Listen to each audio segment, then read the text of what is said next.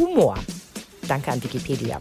Humor ist die Begabung eines Menschen, der Unzulänglichkeit der Welt und anderer Menschen den alltäglichen Schwierigkeiten und Missgeschicken mit heiterer Gelassenheit zu begegnen. Ja, ist ein bisschen anstrengend. Sagen wir es doch anders. Humor ist, wenn man trotzdem lacht. Ganz genau. Und wo wäre das wichtiger als äh, im stressigen Familienalltag? Heute gibt es von uns so ein paar Lach- und Sachgeschichten zum Thema Humor für euch und das wird hoffentlich lustig. Ja. Der Mama Talk. Der Podcast von Antenne Niedersachsen. Von Mamas für Mamas. Ja, herzlich willkommen zu unserer kleinen Sonderfolge. Und zwar einfach mal als Dankeschön, denn wir haben gedacht, wir machen es als Dankeschön für 500 Follower bei Instagram. So genial. Da sind wir jetzt allerdings schon ein bisschen drüber. Ich glaube, aktuell bedanken wir uns schon bei 558 von euch. Und ja, ihr dürft gerne noch dazukommen, wenn ihr noch nicht bei Instagram seid. Ja, also es gibt keine, äh, also ne, keine Beschränkung oder sowas. Wir machen nicht dicht, sondern ihr könnt alle herkommen. Kein Türsteher. Nicht im Internet und auch nicht hier bei uns. Also äh, seid gerne mit dabei. Wir freuen uns sehr. Und wir haben deswegen so eine kleine Sonderfolge vorbereitet. Ich habe nämlich eine Autorin, deren Buch ich sehr feier. Und ähm, da haben wir uns auch schon ein paar Mal drüber unterhalten. Jedem Anfang wohnt ein verdammter Zauber inne. Ich mag vor allen Dingen, dass direkt geschimpft wird im Titel. Das ja, und das super. aber auf so eine süße Art und Weise. Und auch dieses popelnde Mädchen, das ist nämlich das erste Cover, ähm, äh, spricht mich sehr an. Ich glaube, das war damals auch der Grund, warum ich das Buch gekauft habe. Wobei, das stimmt nicht. Der hauptsächliche Grund war, dass ich über ihren Blog gestolpert bin und äh, da gab es einen Artikel, da hatte sie ganz viele Zeitungsartikel verlinkt und der heißt Deine Mutter. Den habe ich seit zwei Jahren als Tab auf meinem Handy, ist kein Scherz, weil der so unfassbar gut ist. Sie zeigt aus jeder Perspektive, warum wir alles falsch machen und Geil. wer darüber geschrieben hat mit Quellenangabe. Du kannst halt draufklicken und dir den ganzen Artikel dazu durchlesen und die ganze Zeit den Kopf schütteln. Es ist einfach wirklich gut und der findet sich auch in dem Buch wieder und viele andere sehr, sehr gute Texte. Und diese besagte Autorin, nennen wir sie mal Andrea Harmonika, so nennt sie sich nämlich selber, Ja. Hat ein Buch rausgebracht, ein neues, meine ersten Flachwitze. Super ein gut. Bilderbuch zur Förderung der Feinhumorik. Finde ich ganz klasse. Und da bin ich direkt drauf angesprungen und habe zu Vreni gesagt, los komm, das machen wir. Wir machen einen schönen Podcast darüber, wie lustig Kinder sind und wie das überhaupt funktioniert mit dem Humor und den Kindern und uns. Ja, und da müssen wir auch sagen, wie unlustig Kinder teilweise auch sind. also, ohne Witz, wenn es um Kinderhumor geht, habe ich früh festgestellt, das ist irgendwie speziell. Ich war 14 und meine Cousine war sieben und sie erzählt mir einen Witz, den sie in der Schule gehört hat und hat sich dabei gekringelt. Ich habe keine Ahnung mehr, was der Witz war. Ich weiß nur, dass ich wirklich nachhaltig gedacht habe, okay, was stimmt mit ihr nicht? Das, das war null witzig. Ich kann auch jetzt nicht so tun, als müsste ich lachen. Das ist so eine ganz frühpubertäre Erinnerung, die ich habe. Und ähm, Wie ist das Verhältnis heute zu dieser besagten Cousine? sehr gut. Sie macht auch bessere Witze mittlerweile. Das wollte ich fragen. Also das, sie hat da noch aufgeholt, ja? Ja, ja, ja. Aber das ist auch echt dem Alter geschuldet. Man hat mir, glaube ich, mein erstes Witzebuch mit acht oder neun geschenkt, so Mhm. als Leseanfänger. Und meine Mutter kriegt heute noch eine Gänsehaut am ganzen Körper, wenn ich beginne mit Mama, soll ich dir einen Witz erzählen? Das muss über Wochen gegangen sein, Mhm. dass ich wirklich permanent kam. So, und jetzt konnte ich mir aber, also jetzt habe ich nicht versucht, einen Witz zu lernen, sondern ich habe ihn dann vorgelesen. Und auch so Oh. richtig schlecht vorgelesen. Schlechte also, Witze schlecht erzählt? Mhm. Als hätte man ihn nicht vorher dreimal gelesen. Auch das hat meine Mutter in Liebe versucht, mir beizubringen. Mhm. Lies ihn doch ein paar Mal, dass du ihn etwas flüssiger vortragen kannst. Lern ihn doch vielleicht mal. Aber mm, mm. Sabrina lief also fröhlich rum und begann jede Unterhaltung mit, soll ich einen Witz erzählen?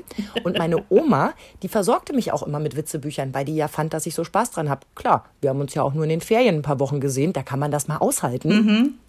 Meine Mutter, die ist wirklich auf dem Zahnfleisch gekraucht und wir machen heute noch unsere Gags, dass ich manchmal sie angucke und sage, hm, Mama, soll ich den Witz erzählen? Also ich, mir, mir ist auch aufgefallen, bei Henry wurden die Witze irgendwann besser. Da, dazu komme ich gleich auch noch. Ich habe sogar ein paar Beispiele aus dem. Oh, schön. Ja, ich habe ein paar Beispiele aufgeschrieben. Also ich habe festgestellt, ich erzähle doch immer dieselben Geschichten, weil irgendwie so Witze abspeichern ist ja generell schon immer so ein So, Thema, auch ne, für einen sagen, selbst. ja. Aber auch lustige Situationen. Und man darf auch nie vergessen, oftmals sind Situationen für die eigene Familie so komisch, dass man Genau. sich wirklich einpullern möchte. Ja. Und dann erzählst du das jemand und du merkst schon beim Erzählen, Das kommt "Hm, nicht." das kommt jetzt nicht so richtig rüber. Du, du erklärst es vielleicht sogar schon, dass es nicht so richtig rüberkommt und merkst eigentlich selber so, nee, für Außenstehende ist es jetzt gerade überhaupt gar nicht lustig. Es gibt so auch was wie einen Familienhumor und da sind wir ja auch ganz schnell beim Insider-Humor, ne? weil es eben irgendwie äh, mal eine Geschichte war, die ultra lustig war und dann äh, sagt man das immer wieder und Außenstehende wissen A nicht, um was es geht und selbst wenn sie es verstehen würden, äh, man hätte dabei gewesen sein müssen. Ne? Das ist, glaube ich, ganz oft so dieses Ding. das ist der Zusatz, genau. Genau. Und ich habe mir, also passionierter Klugscheißer, der ich bin, habe mir gedacht, ich, ich gehe dem Ganzen mal ein bisschen wissenschaftlich auf den Grund. Verdammt, das habe ich auch gemacht. Jetzt bin ich ja mal gespannt. Das ist, ja, das ist wieder typisch. Wir sind uns dann doch zu ähnlich, oder? Manchmal. Und zwar gibt es ja tatsächlich sowas wie, äh, in Deutschland gibt es für alles ein Institut. Es gibt ein Humorinstitut in Leipzig, das Deutsche Humorinstitut. Und ähm, die beschäftigen sich mit all so einem Kram, also auch wirklich von der wissenschaftlichen Seite. Und Ich habe ganz kurz eine Zwischenfrage. Ja. Mm, Nachdem ich ja letzte Woche äh, den, den bayerischen äh, Staat etwas gedisst habe mit meiner Idee, noch ein zweites Kruzifix aufzuhängen. ja, Das flog mir direkt um die Ohren. Wir haben eine ganz zauberhafte Hörerin in München und sie hat mir aber bescheinigt, dass sie das gepflegt überhört hat. ja. Ähm, jetzt habe ich mich gefragt, braucht Sachsen ein Humorinstitut? Ist es da vielleicht auch besonders nötig gerade? Das hast du jetzt gefragt. Ich möchte das nicht kommentieren an der Stelle. Ich finde es aber lustig, dass es sowas überhaupt gibt. Also da musste ich schon echt schmunzeln. Wie kommt man auf die Idee? Und ich meine, was sind die Aufgaben? Hast du recherchiert, was die Aufgaben sind? Oh, pff, nee, da muss ich passen. Da, Also das da würde mich ich ja noch passen. mal interessieren. Das müssen wir noch mal nachreichen. Aber interessant ist in jedem Fall, äh, dass die zusammen auch mit so Entwicklungspsychologen und so ähm, mal so die Phasen der Humorentwicklung so ein bisschen äh, umrissen haben. Und grob gesagt geht das, also der echte Humor setzt erst mit anderthalb Jahren ein. Davor hast du aber mit vier Monaten, dass die Kinder auf einmal lachen, wenn sie gekitzelt werden zum Beispiel. Mit ungefähr acht Monaten ähm, finden die dieses Kuckuck, Versteckspielen. Die glucksen sich zu Tode, weil es so schön ist, ja, weil es so unglaublich lustig ist. Ist auch mein Lieblingsspiel, sage ich, dir ganz weiß, ehrlich. Hast du Ich mit liebe Henry es. auch immer gemacht, ja. Ich mache das mit jedem Kind, das in das Altersschema passt. Ja. Und der echte Humor, das definieren die so, ähm, dass man da quasi erkennt, dass etwas falsch ist. Entweder absichtlich oder weil es ein Fehler ist. Zum Beispiel, wenn man mit einer Banane telefoniert oder eine Socke als Handschuh benutzt, ja, oder sich die Unterhose auf den Kopf anzieht. Das, war hier auch so beliebt. Ja. Also das ist ein Running Gag, oder? Ja, aber das können die tatsächlich erst mit anderthalb Jahren ungefähr checken, weil sie brauchen das Prinzip, es weicht ab von der Norm und deswegen ist es lustig. Genau, ne? dieser Widerspruch, ne? Das Ja. ist ja, so funktioniert ja Humor. Dann mit äh, zwei bis drei Jahren entwickeln sich, äh, äh, also der Humor so in Richtung Grimassen schneiden ist ganz toll, Laute nachmachen äh, und dann tatsächlich auch schon äh, Sprachwitze. Besonders beliebt, da haben wir sogar eine eigene Folge mal drüber gemacht, die Pipi-Kaka-Witze. Oh, hör mir auf. Aber äh, ich habe gerade festgestellt bei der Vorbereitung, es ist vorbei. Ich weiß nicht, wann es passiert ist. Mhm. Man merkt sich ja immer nur die ersten Male, nicht die letzten Male. Ja, stimmt. Aber pst, man darf ja nicht drüber reden. Sie sind jetzt acht und zehn und es scheint vorbei zu sein. Also falls, Yes. ihr, noch, Geschafft. falls ihr noch drin seid, ne? Alles eine Phase, geht vorbei. Habe ich noch nie gehört, diesen Spruch. Und äh, was ich interessant fand, mit drei Jahren, da ist es passiert, nie wieder lachen wir so viel in unserem ganzen Leben wie als Dreijährige. Ist krass, oder? Ja, es ist auch vieles neu, ne? Richtig? Und Jedem das- Anfang wohnt ein verdammter Zauber Ja, inne. und das ist halt eben die Zeit der Pipi-Kaka-Witze. Du- Dann ab sieben Jahre kommt ganz vorsichtig schon Ironie, teilweise Sarkasmus und vor allen Dingen Mehrdeutigkeit in Witzen mit dazu. Ne? Wo man auch so Scherzfragen stellt und äh, Rätselwitze. Ne? Ist auch bei Henry gerade die Phase so ganz in. So und erst so hm, ab zehn, elf Jahre, also hier Jonas müsste so bald in die Phase kommen, dann nähert sich der Humor schon dem Erwachsenenhumor an. Der wird subtiler und generell einfach raffinierter, der Humor. Du weißt ja, dass ich kein Fan davon bin, zu sagen, mein Kind ist ein Wunderkind. Aber mein Kind ist ein Wunderkind. Spaß beiseite. In dieser Familie mussten die leider, leider, leider ein paar Entwicklungssprünge sehr viel schneller machen als andere Kinder. Weil sie sonst mit ihrer Mutter nicht mitkommen. Es ist wirklich, also wenn ich das jetzt hier so lese, muss ich die Kinder zurückgeben. Ich weiß jetzt noch nicht, wo ich sie hinstelle, aber ich habe da schon eine ganze Menge falsch gemacht. Die, die sind schon leider verdorben. Ich, vielleicht kann man mir noch mal neue irgendwie übergeben, dass ich das besser mache. Aber wenn, nachdem ich jetzt mich hier so ein bisschen schlau gemacht habe, das ist ja nicht gut gelaufen, wie Frau Ege das in die Hand genommen hat. Kann ich jetzt aber so nicht bestätigen. Ich finde deine Kinder ganz toll lustig und gut Also ich habe irgendwo gelesen, warte mal, ich habe mir das genau aufgeschrieben. Moment, Moment. Ja, fängt gut an, ne? Bin super vorbereitet. Einmal mit Profis arbeiten kennt er auch, ne? Wo war das denn? Ich habe mir das extra als Zitat rausgeschrieben, weil ich das so ärgerlich fand. Da stand nämlich, dass man das auf gar keinen Fall. Ach ja, hier. Äh, äh, Ironie irgendwie mit, mit äh, zehn, genau. Ironie funktioniert erst mit etwa zehn Jahren. Alles andere ist jetzt fatal. Was? Kindliche Entwicklung. Ja, dann habe ich auch alles falsch gemacht, weil Henry liebt Ironie. Allerdings stand in demselben Artikel ein paar Zeilen weiter, ähm, vor dem Kind zum Clown machen, das sollte man lassen. Und da habe ich gedacht, okay, dann bin ich raus. Ja, dann bin ich auch raus. weil das ist das Lustigste, was du machen kannst. Ich liebe Dich es, mich zum Horst zu machen vor so. Henry. Und ich meine, wie toll ist das bitte schön? Es gibt wirklich, wirklich, wirklich kein schöneres Geräusch auf der ganzen weiten Welt als Kinderlachen. Ja. Es muss nicht mal das eigene sein. Ja, es gibt vor allen Dingen Kinder äh, von meiner Freundin Sammy, die große. Mhm. Die hat, ich sag jetzt mal, als Baby schon eine Lache gehabt, wo du gesagt hast, du musst mitlachen. Ich weiß genau, was du meinst. Das ich kenne auch irre. solche Babys, die haben schon so eine dreckige Lache. Ja, Das ist so ansteckend. total gut, ganz genau. Das ist ansteckend. Und jetzt ist sie mittlerweile ähm, im, im ersten Schuljahr und, äh, nee, im zweiten, im zweiten ist ja jetzt schon. Und ähm, hat sich diese Lache auch ähm, irgendwie bewahrt. Die hat eine ganz besondere Lache. Total Toll. gut. Ja. Sowas hatten wir in der Schule. Ähm, wer wird sich irgendwann mal totlachen? Und das waren irgendwie 100 Prozent, die auf ein Mädchen entfielen. Weil wirklich jeder, der mit ihr mal im Unterricht saß, der wusste, dass die wirklich, wenn die loslacht, die hat sich nicht wieder eingekriegt. Und am Ende haben wir alle gelacht, weil die wirklich, Ist ansteckend. ja, die konnte nicht mehr. Die ist rot angelaufen. Die hat sich einfach wirklich totgelacht. In der Das Abi-Zeitung bei uns äh, wurde gefragt, wer hat die dreckigste Lache? Ah, hast du mit wie viel Prozent gewonnen? Ich weiß nicht mehr die Prozentzahl, aber gewonnen ja. 85 bestimmt. Ich wette drauf. Nee, ich glaube, so viel war es nicht, aber. Und ich liebe es, wenn du lachst. Also auch das ist für mich total ansteckend. Und erst recht, wenn du so richtig dreckig lachst. du weißt, dass ich mal Hörerpost bekommen habe. Also, das ist schon sehr lange her, wo noch äh, quasi Briefe oder Postkarten geschrieben wurde, wo drin stand, ähm, warte, warte, warte, jetzt muss ich das Wort finden. Und diese Frau Kortmann mit ihrer asozialen Lache. Das war mal. Hui. Ja, da habe ich auch dran zu knabbern gehabt, weil ich dachte so, äh, ich lache doch, wie ich lache. Ja, das finde ich nämlich auch. Also das, natürlich gibt es so Leute, die man toller beim Lachen findet und Klar. Mhm. die man noch lieber zum Lachen bringt. Als welche, die irgendwie vielleicht machen. Aber ähm, ja, genau wie du sagst, man hat sich das nicht ausgesucht. Meine krumme Nase habe ich mir auch nicht ausgesucht. Möchte ich auch nicht, dass jemand sagt, Eben. die mit ihrer blöden krummen Nase soll das lassen. Das ist übrigens eine ganz wunderbare Nase. Also für alle, die diese Nase nicht sehen können, ist eine, eine hervorragende Nase. Und sie funktioniert. So. Sie funktioniert, genau. Ja, Was ist denn bei euch gerade so angesagt? Du hast gesagt Rätselwitze. Was sind Rätselwitze? also ich habe jetzt, warte mal, jetzt muss ich suchen. Ich habe mir nämlich hier so eine Top 3 der Witze, die Henry jetzt gerade so gut findet, aufgeschrieben. Und ich muss sagen, das ist auch jetzt mit so das erste Mal, dass ich denke, ja, jetzt kriegen die Witze endlich so eine Qualität, dass ich sie sogar äh, Kollegen erzählen würde. Hast du denn vorher vorgespielt? Was vorgespielt? Naja. Hast du ihm einen kleinen Lacher vorgespielt? Wenn es nicht lustig war, Ja. kann schon mal vorgekommen sein. Aber du bist auch so ein, so ein harter Hund wie ich, ne? Du Ja. Hase, hm, den kenne ich schon.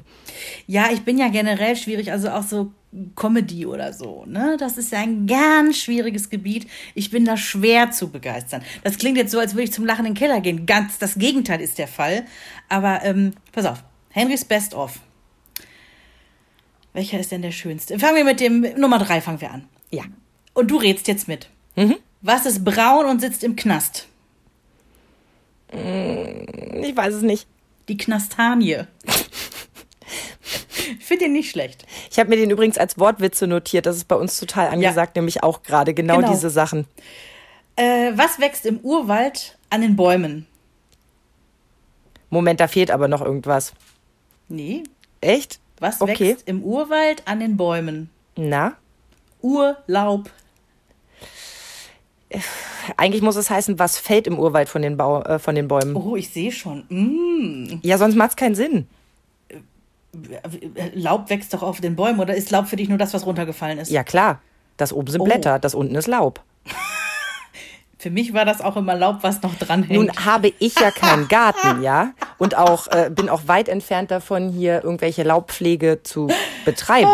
Aber ich glaube, der Witz funktioniert anders. Und genauso Okay. wie ich ihn jetzt erzähle, äh, so werde ich ihn weitererzählen und werde dafür alle, alle Lorbeeren einheimsen. Okay, ich glaube, wenn ich ihn weiter erzählen sollte, werde ich ihn auch ändern. Aber ich wusste nicht, dass ich botanisch so minder bemittelt bin, dass ich diesen Witz gerade versaut habe.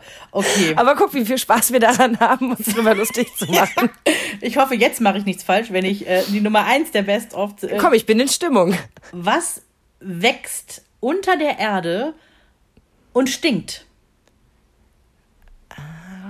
Warte, warte, warte. Nee. Eine Furzel. Oh Gott, der ist so flach, dass er schon wieder gut ist. Ah, komm, die gehen doch echt schon. Die Die gehen, gehen echt auf schon. jeden Fall. Ich mag ja auch den mit dem, was liegt am Strand und ist nicht zu verstehen. Die Nuschel. Genau. Ich liebe ihn. Oh. Ja. Und ganz ehrlich, also in der, in der geistig umnachteten Zeit der Babynachtwachen, ja, war einer meiner Lieblingssongs, der in meinem, in meinem Kopf kreiste, The Power of Schlaf. also auch da habe ich einen Hang zu, zu diesen wirklich sehr, sehr, sehr, sehr flachen äh, Wortspielen. Ich kann mich da wirklich für begeistern. Also im Gegensatz zu dir bin ich extrem schnell zu begeistern, wenn ich mich darauf einlasse. Wenn ich einen Comedy-Abend besuche, wirst du nie erleben, dass ich da rausgehe und sage, es war nicht lustig. Ich glaube, dass es, äh, wenn wir jetzt ne, so mit Freunden unterwegs sind, wenn ich mit dir unterwegs wäre, dann wäre das bei mir auch so. Es ist oft, wenn ich im Fernsehen irgendwie dann so, ne, Ja, da ist man aber auch nicht in der Stimmung. Also da So. setzt man ja so durch, sondern wenn, wenn man sich so einen Abend macht. Ich habe eine enttäuschende Erfahrung mal gemacht.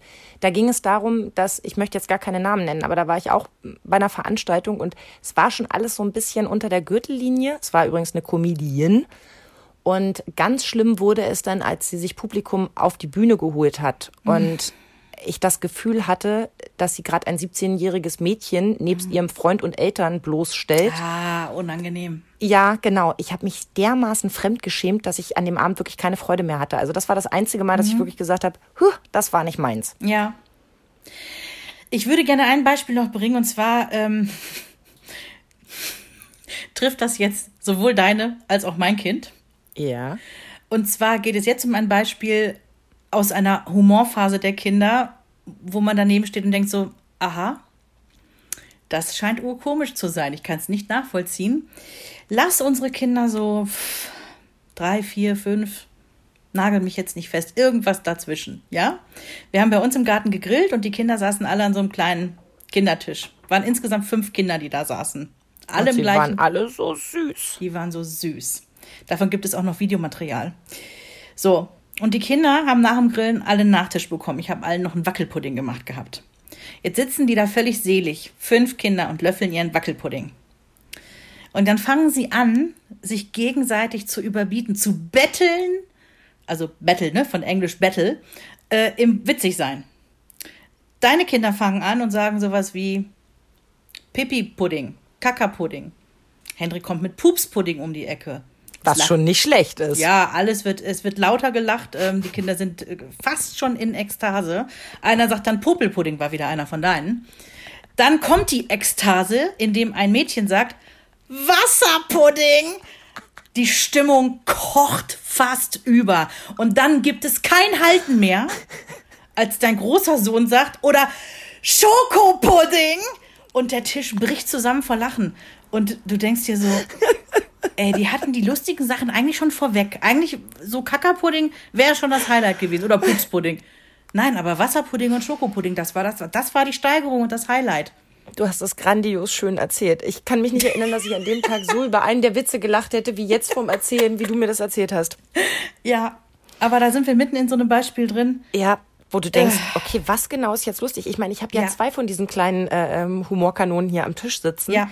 Was da manchmal an, also wirklich zu Ekstase führt, wie du das gerade so schön beschrieben hast, das, Mhm. da weiß ich gar nicht, wann das Karussell angefangen hat, sich zu drehen.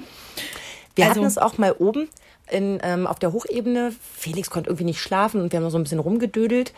Und dann habe ich gesagt, wir können uns ja mal Schimpfwörter ausdenken. Es gibt nämlich auch so ein Drache-Kokosnuss-Buch, die Wikinger, wo sie sich äh, ja als, als Event beziehungsweise als Wettkampf äh, beschimpfen.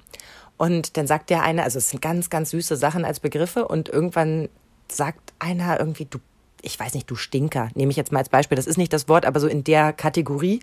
Und alle gleich, das ist ein böses Wort, das sagen wir hier nicht.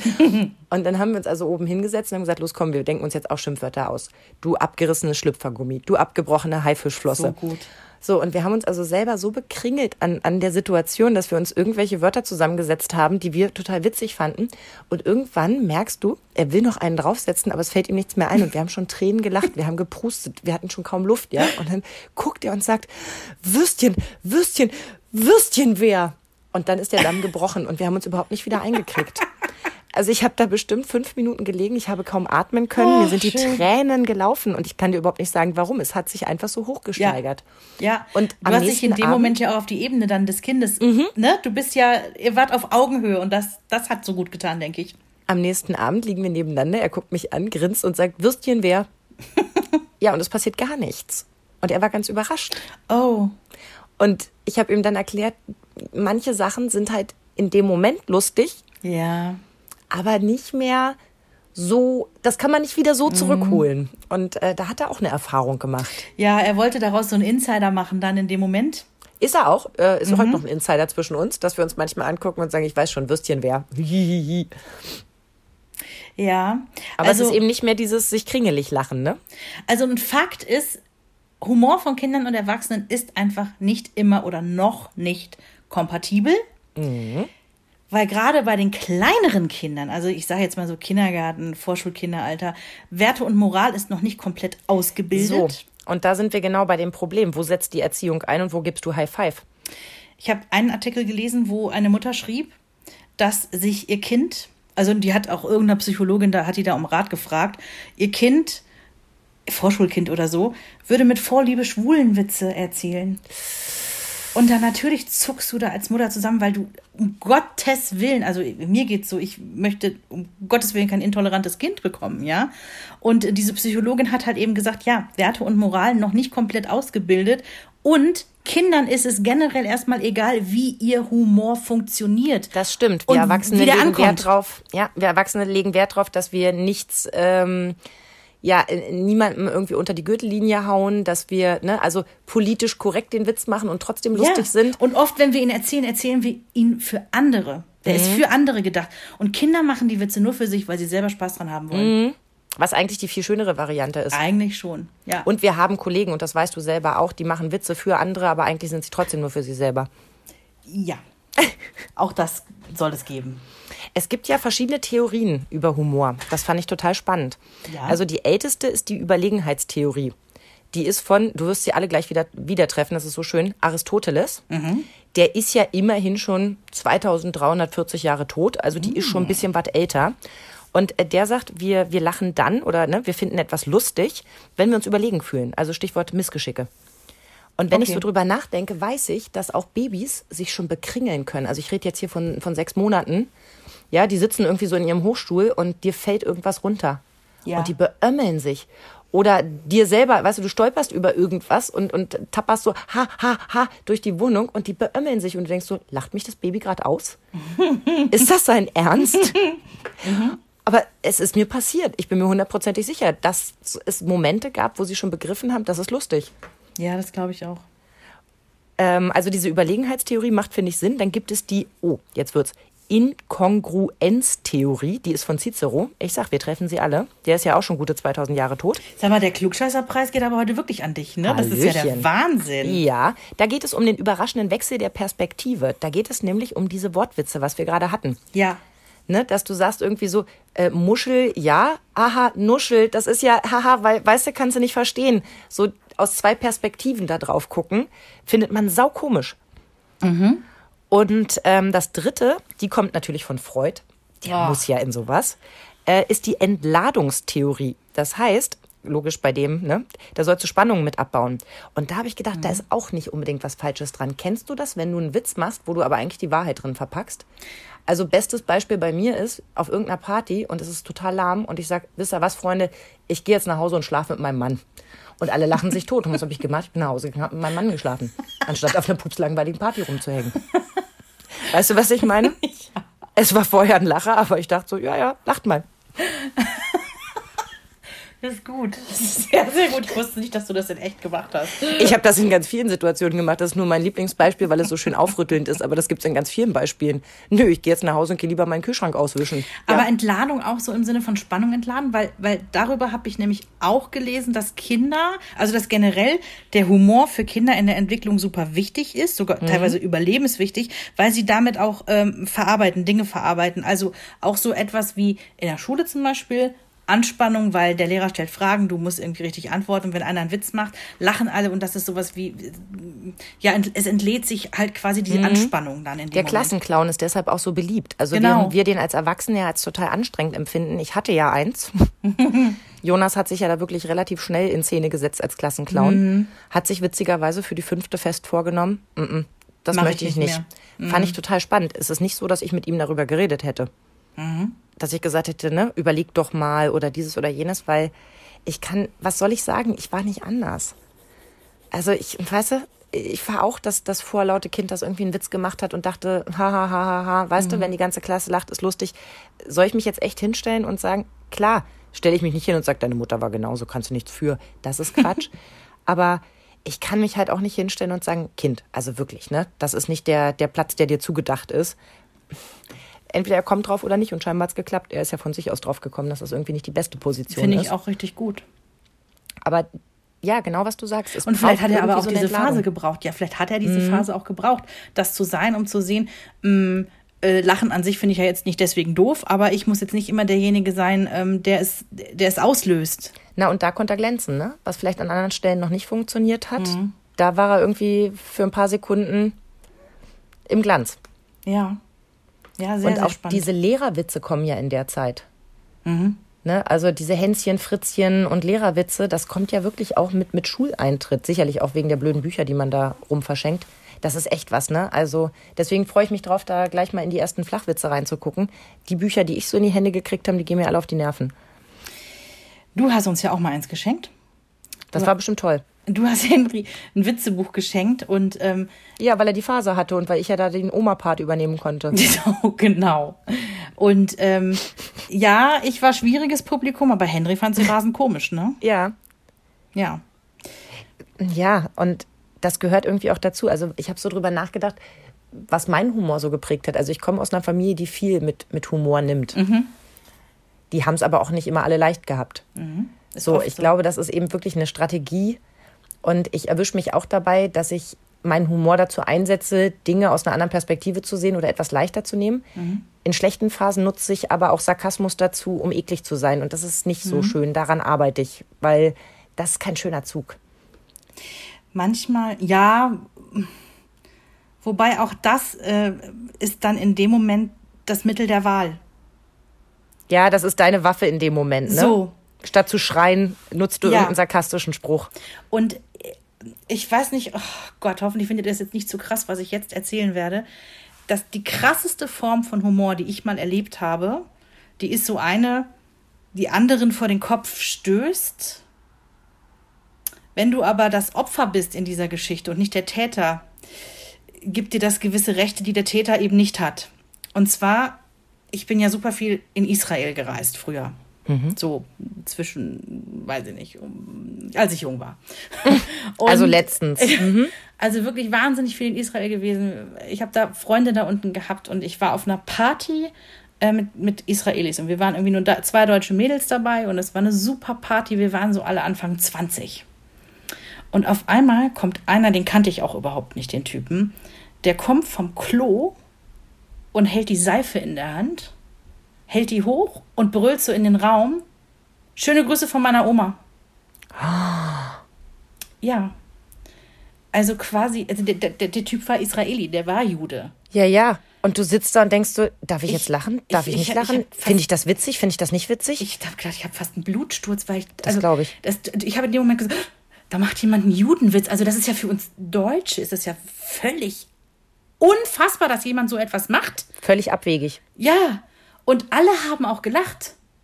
Und wir, ich weiß noch, meine Freundin Jula und ich, wir saßen da so, wir waren, wir wussten überhaupt nicht, wohin mit uns, weil wir gar nicht wussten, wie wir reagieren sollen, weil wenn so etwas jemand in Deutschland sagen würde, dann würdest du nicht lachen. Das ist, das, das ist furchtbar. Das ist ganz, ganz schlimm, ja. Und äh, wir mussten uns erstmal erholen. Und die, die wir halt kannten, die Israelis, mit denen haben wir das auch gesagt, dass wir überhaupt nicht wissen, wie wir damit rea darauf Mhm. reagieren sollen. Und dann sagt sie, ja, wir sind quasi das Opfervolk und ähm, wir machen solche Witze. Wir dürfen das auch so nach dem Motto. Mhm. Und ich habe so drüber nachgedacht, so ja, und es ist auch irgendwie anscheinend Teil, um etwas zu kompensieren, um etwas zu verarbeiten. Ich habe ja auch irgendwann begriffen, dass man sehr wohl über Behindertenwitze lachen darf und muss, weil eigentlich es nicht zu tun ja auch eine Form von Ausgrenzung ist. Das hat mal jemand gesagt, der selbst betroffen ist und gesagt hat, wenn man nicht drüber lacht, dann fühle ich mich eigentlich ausgeschlossen, weil, aber ich frage mich halt immer, wer darf das machen? Ich wollte gerade sagen, ich würde es nicht machen, nie im Leben. Ich auch nicht, aber ich fand zum Beispiel die Nummer von Kristall extrem lustig. Darf er das? Wo der mit all diesen Sachen gespielt hat. Wo er erzählt hat, dass er irgendwie äh, einen, schwarzen Witz im Publikum gemacht hat und dann mit dem ne, sich einen Schlagabtausch geliefert hat und hat das total lustig erzählt. Und der hätte am Ende gesagt, ja, aber ich darf den Witz machen, weil ich meine Familie war auf dem Baumwollfeld oder ich krieg den nicht zusammen. Aber wo du zwischen, darf der das? Genau diese Frage. Und lustig, wenn er das so erzählt und auch nicht die, die überlegene Rolle einnimmt. Weißt du, also die von oben herabschauende Rolle einnimmt, sondern sich in so einen ja, in, in so eine Abfolge begibt und am Ende das Feld ja dem anderen überlässt. Ja. Aber ich weiß genau, was du meinst. Es sind so Grenzen, dass man so denkt, finde ich das lustig, finde ich das nicht lustig? Oder es gibt auch Sachen, über die ich lache, wo ich danach denke, eigentlich darf man da gar nicht drüber ja. lachen. Jetzt den Mund einmal auswaschen. Mhm. Und auch nicht schön, ne? Aber da hat sich auch der Blick gewandelt, das muss man auch mal zugeben. Wir sind ja schon was älter. Also bestimmte Witze, die früher völlig normal waren, die du irgendwie erzählt hast, würdest du heute nicht mehr machen. Ja, weil man heute irgendwie auch eher Etwas sensibilisierter ist. Ja, Und genau. das wollen wir unseren Kindern natürlich auch mitgeben. Weil Humor letztendlich ja schon irgendwie eine emotionale, eine kognitive und eine soziale Ebene hat. Und, Ja. äh, ne? Also ich habe irgendwo gelesen, und das fand ich auch sehr schön, es gibt nicht guten oder schlechten Humor. Es ist immer nur die Frage, geht er auf Kosten anderer? Und äh, das ist gar nicht mal schlecht. Das kannst du jetzt nicht durchspielen. Das ist ähnlich wie mit dem Bremsweg in der Führerscheinprüfung. Du kannst ja nicht vorher einen Witz scannen und sagen, okay, geht der jetzt auf Kosten anderer? Darf ich lachen? Darf ich nicht lachen? Das ist natürlich Quatsch. Aber generell ist das schon kein schlechter Maßstab. Ja, das stimmt. Ich habe Henry immer gesagt, ähm, da ging es um Spaß, ne? Wenn, wenn Henry irgendwie wieder, also das war, da sind wir so im Kindergartenalter noch. Ja, aber das war doch noch Spaß. Am Ende heult halt einer, ne? Und dann habe ich ihm immer gesagt, Spaß ist es immer nur, wenn alle es lustig finden. Wenn nur einer es nicht lustig findet, ist es kein Spaß mehr. Ja. Im Prinzip kannst du es auch äh, ne, so als Blaupause rüberlegen auf Humor. Ja, meine Jungs haben das jetzt gerade auch. Die haben so diese Testphase, so, so versteckte Beleidigungen, weißt du? So, ah, du bist hässlich, ja, war nur Spaß.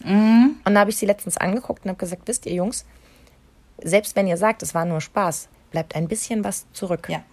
Und wenn ihr mir ganz oft sagt, wie blöd ihr mich findet und egal, ob ihr danach sagt, das ist nur Spaß, bleibt ein bisschen was hängen. Und zwei Tage später hat er das wirklich rezitiert, als er selber irgendwie was gesagt hat, wieder in die Richtung, oh, äh, Ja. nee, doch nicht. Da bleibt ein bisschen was zurück. Und ich dachte, cool, er hat wirklich Sehr cool, verstanden, mhm. was ich sagen wollte. Ja. Es geht mir nicht darum, ihnen das zu verbieten. Natürlich müssen sie auch Grenzen austesten. Und du weißt selber, ein Pipi-Kaka, Pipi-Kaka kannst du nicht stoppen. Da kannst du dreimal sagen, oh, hör jetzt bitte auf, Mhm. das nervt, das geht hier nicht. Da dreht sich das Karussell nur schneller. Aber jetzt Aber- sind sie alt genug, dass du ihnen das so vermitteln kannst. Mhm. Was waren denn bei dir eigentlich so die Humorbildenden, mal abgesehen von der eigenen Familie? Was würdest du sagen, was waren so für dich die, die Dinge, die du gelesen, geguckt, gehört hast, wo du sagst, ja, das, das hat meinen Humor irgendwie mit beeinflusst? Also meine Familie an aller, aller, aller, aller, allererster Stelle. Bei uns wurde immer ultra viel gelacht, viele Witze erzählt. Mein Vater konnte schlecht Witze erzählen, aber er hat es wirklich gern gemacht. Und vor allem, oh Gott, ich erinnere mich daran. Ähm, mein Vater war früher, also als er noch lebte und noch aktiv war und so, war der in der Kommunalpolitik bei uns tätig. Und manchmal kamen auch so ausländische Delegationen, also wo man Englisch sprechen musste. Und wenn er dann irgendwie abends da saß und mit seinen drei Brocken Englisch irgendwie versucht hat, Redewendungen aus dem Deutschen ins Englische zu übersetzen und dann zu mir sagte, äh, was heißt Fass? Und ich sag, Papa, wofür brauchst du das? Ja, schlägt dem Fass den Boden aus. Ich so, äh, nee, mh, mach das jetzt mal nicht eins zu eins, das macht keinen Sinn. Und Ah, oh Gott. Und Push the can, the. the bottom out, ne? So. Und ja, also mein Vater war ein lustiger Typ, der hat wirklich mit drei Brocken Englisch und größten Sprach Sprachschwierigkeiten ausländische äh, Delegationen unterhalten. Also wirklich abendfüllend, wo ich immer dachte, so wow, ist eine Gabe. Also das hat mich definitiv geprägt. Das, da, da wurde gern gelacht und ähm, ich habe mit meinem Vater auch früher, kann man auch keinem erzählen, gerne Terence Hill und Bud Spencer Natürlich. Das gehört auch komplett zu meiner Kindheit. Ich kann das heute nicht mehr gucken, aber natürlich, Nee. sobald Bud Spencer übers Bild, also einmal durchs Bild läuft, habe ich trotzdem dieses warme Gefühl Ja. von Kindheit, Kichern Ja. und irgendwie Schlafanzug. Weißt Ja. du, wie ich meine? Und so ging es mir auch mit ähm, Louis Define. Ja. Die Kennst Filme- du die Olsenbande? Die, nee, aber mein Mann hat das geliebt als Ja, Kind. das ist das Pendant. Da habe ich das Gefühl. Das ist das Ossi-Pendant Ja. zu Louis Define. Ja. Die Olsenbande, ein Traum. Ja, geil. Das, das erzählt mir Jens andauernd. Ich sage immer, das haben wir nie gesehen. Und er so, doch, doch, das wurde bei uns in der Schulaula, wurde in den Ferien, wurde Das da die ist Olsenbande so gezeigt. lustig. Und aber Louis Define auch, also kenne ich auch, ne, gar keine Frage, finde ich auch großartig, ja. Ja, wobei, wenn ich habe irgendwann lief mal im Nachtprogramm die hundertste Wiederholung davon und ich habe da als Erwachsener noch mal reingeguckt Mhm. und dachte so, aha, Ja, der Humor hat sich auch Albern. weiterentwickelt über die Jahrzehnte, habe ich das Gefühl. Also Schon. ich habe nämlich auch so zurückgedacht und habe gedacht, also Otto gehört zum Beispiel auch total zu meiner ja, Kindheit. war Alle mein erster Otto-Filme. Kinofilm. Mein allererster war Otto, Otto, der, Film. Liebesfilm, ähm, den fand ich so saukomisch. Oder auch wie er den Teebeutel trennt in, ich glaube, Otto der Außerfriesische in all seine Bestandteile. Das ist heute noch lustig. Ja. Ähm, dann Loriot steht bei mir ganz weit oben. Auch heute noch. Loriot, Ich kann ihn zitieren. Äh, ne? Papa Wir haben ganze the Abende damit gefüllt, Hase. Ja, ja, ich weiß. Also, da, da, da weiß ich einiges. Ähm, ich finde Heinz Erhardt ganz toll. Oh ja, großartig. Also der, der hat eine, das war einfach ein genialer Typ. Sicherlich nicht einfach, aber genial. Ja. Und dann habe ich aber auch zurückgeblickt, so in die 90er, Harald Schmidt, Stefan Raab, Oh, RTL ja. Samstagnacht. Großartig. Heute sind es dann so Leute wie ähm, Thorsten Sträter, finde ich klasse. Atze Schröder mag ich sehr. Mit dem musste ich lange warm werden. Den fand ich Mhm. anfangs ganz komisch. Ich konnte mich damit, habe mich da schwer getan. Ich finde den mittlerweile großartig. Caroline Kebekus, keine Absolut Frage. toll, die Frau. Quatsch Comedy Club ist übrigens auch eins Ja. der Dinge, wo ich sage, hat mich richtig geprägt. Hat mich auch geprägt. Das ja. war dank Pro7 ähm, möglich, als irgendwie 18- oder 20-Jährige regelmäßig wirklich schon gute Comedy Mhm. zu haben. Das gab es ja so nicht. Oh, jetzt kommen die Oma-Geschichten. Aber das stimmt schon, wo du Harald Schmidt sagst, das sind Sachen, die habe ich längst vergessen. Mhm. Wie gern habe ich abends, und es kam ja spät, ne? Oh, super ne? spät. Super spät. Ich werde nie vergessen, da habe ich mich so lange wach gehalten mit Ja. meiner Mutter Freitagabend. Ich durfte es dann natürlich nur Freitagabend gucken. Und dann war das Le Show en Française. Wie geil war das denn, oder? Das war so schrecklich. Ich Nein, das war sauer. mega. Ich meine, wer traut sich das denn einfach mal eine Sendung komplett auf Französisch zu machen? Als Erwachsene sage ich das heute auch. Als damals 17-Jährige, die irgendwie äh, Französisch gehasst hat, fand ich das so schlimm. Ich hatte mich so drauf gefreut. Ich hatte mich wach gehalten. Ja, meine Mama hat's erlaubt. Ja, ich saß da und habe mich so Mhm. Ja, drauf gut. gefreut. Ich war so enttäuscht. Ich war ja schon ein bisschen älter und hatte schon meine eigene Wohnung. Gott, wenn ich das jetzt so sage, liegen so viele Jahre zwischen uns, das kann doch gar Nein, nicht sein. das sind gar das ist nur die kurze Phase, alles eine Phase. Alles eine Phase. Ähm, ich kann mich genau an diese Sendung erinnern. Oder wo er, ähm, Harald Schmidt eine Sendung komplett auf so einem Trimmrad, auf so einem Ergometer gemacht hat. Mega geil. Mhm. komplett alles aus Lego nachgebaut hat oder Playmobil war es, Playmobil. Der hat eine komplette Sendung mit Playmobil nachgebaut. ja, also das hat mich definitiv auch äh, ähm, äh, geprägt. Ja, auch was der schon alleine vorne irgendwie an, an Gags runtergerissen hat. Jo. Das klar geklaut aus Amerika, aber das kannten wir ja alles nicht. Man egal. guckte ja noch kein amerikanisches Fernsehen. Genau. Es gab noch kein YouTube, wo man das eh alles hätte gucken können, so, ne? Wenn unsere Kinder das irgendwann später hören, werden die uns an dieser Stelle in den Arm nehmen und sagen, oh Gott, Mama, ihr hattet ja nichts. Ja, das sagt Henry jetzt schon. Er sagt immer zu Oma, Oma, also es tut mir so leid, wie du aufwachsen musstest. Es gab ja keine Technik. Wo ich mir denke, so ja, und trotzdem war nicht alles schlechter jetzt so. Und Ne? viele Omas äh, bemitleiden heute unsere Kinder, wie Ja, die ja. aufwachsen müssen. Ja. Muss man auch mal Ähm, sagen. eine Sache noch. Mhm. Ich weiß, wir wollen alle jetzt gleich hören, ne? Die, die Flachwitze für Kinder. Ähm, kennt ihr das auch, dass ihr quasi in der Familie wie so Insiderwitze habt und die dann aber auch mal so richtig nach hinten losgehen können? Ich, ich weiß, dass es das bei euch gibt. Ich möchte meins nicht verraten. Sag mal deins. Deins haben wir aber doch schon ganz oft besprochen. Ich meine, das Danke Merkel. Shit, du hast es gesagt. Das ist mir immer noch so peinlich. Also für die, die die Geschichte noch nicht kennen, bei Egis zu Hause wird dann gerne auch mal gesagt, Danke Merkel, aber natürlich nur im Scherz. Weil Ja. ich es so verrückt fand, dass eine Zeit lang, Ja. also das ist ein paar Jahre her, die Kinder waren sehr viel kleiner, es war eine Zeit, wo wirklich viel politisches Feuer war. Und ständig tauchte dieser Satz auf, egal worum es ging, danke Merkel. Mhm. Und irgendwann habe ich wirklich angefangen zu sagen, super, die Milch ist alle. Danke, Danke, Merkel. Merkel. Mhm. Ja. Ähm, die, ich bin zu spät äh, zum Bus gekommen, danke Merkel. Mhm. Und es, ach, ich habe nie darüber nachgedacht, Dass die Kinder halt die Ironie dahinter nicht verstehen. sie sind dann in so einem Alter, wo sie so ein bisschen unsichtbar sind. Du vergisst, dass sie jetzt alles mitschneiden. Dieser Übergang ist halt so fließend und den checkt man nicht gleich. Und das war so eine Phase. Und es ist mir halt heute noch so unangenehm, wie dieses Kind eben einmal durch den Supermarkt brüllt, danke Merkel. nein, nein, nein. Oh, ich wollte im Boden versinken und ich habe das wirklich selten, das dass mir was saukomisch. peinlich ist. Das brauche ich euch nicht sagen. Schlimmer Moment. So, und jetzt bin ich aber wirklich gespannt. Jetzt möchte ich dich mal leiden hören. Ja, eigentlich ist deine Geschichte besser, finde ich. Bei uns ist es, äh, Weil sie mir passiert ist, das ist ein Beispiel. Ähm, ich kann dir gar nicht mehr sagen, wo es den Ursprung hat, aber wir haben eine Zeit lang hier, alles war bei uns eine Schande, im Scherz, ja. Also äh, Essen nur noch lauwarm, ey, ist ja echt eine Schande. So. Und das hat sich irgendwie so, wir haben das immer irgendwie lustig gesagt, alles war immer eine Schande. Also genau wie du auch sagst, irgendwie Müsli ist alle, ey, echt eine Schande. So, und dann waren wir in einem Hotel. Das war die Zeit, bevor wir den Hund hatten. Es war ein relativ schickes Hotel. Ja. Und äh, da gab es abends so, ähm, hat man so ein Menü à la carte und äh, bla und äh, davor gab es so ein Salatbuffet. Und das war halt, ich sag mal, nicht das Allerbeste für das Kind. Weil die hatten da halt relativ schickes Essen. Und so, und einen Abend hatte er sich dann Gurkensalat geholt, weil er dachte, so, den gibt's im Kindergarten auch. Schmeckte aber komplett anders als der im Kindergarten. Mist. So, und jeden Abend kam diese nette Hoteldirektorin, so ein bisschen so, ist die so lang geschlendert, ist so mal hier an den Tisch, mal dort an den Tisch, hat gefragt, wie es so ist. Jetzt kommt diese nette Frau zu uns Oh Gott, nein. und sagt, und wie gefällt's Ihnen so? Geht's Ihnen gut? Ja, haben Sie eine schöne Zeit? Und ähm, äh, wir sagten so, ja, nee, alles wunderbar, alles, alles super, weil es war auch so.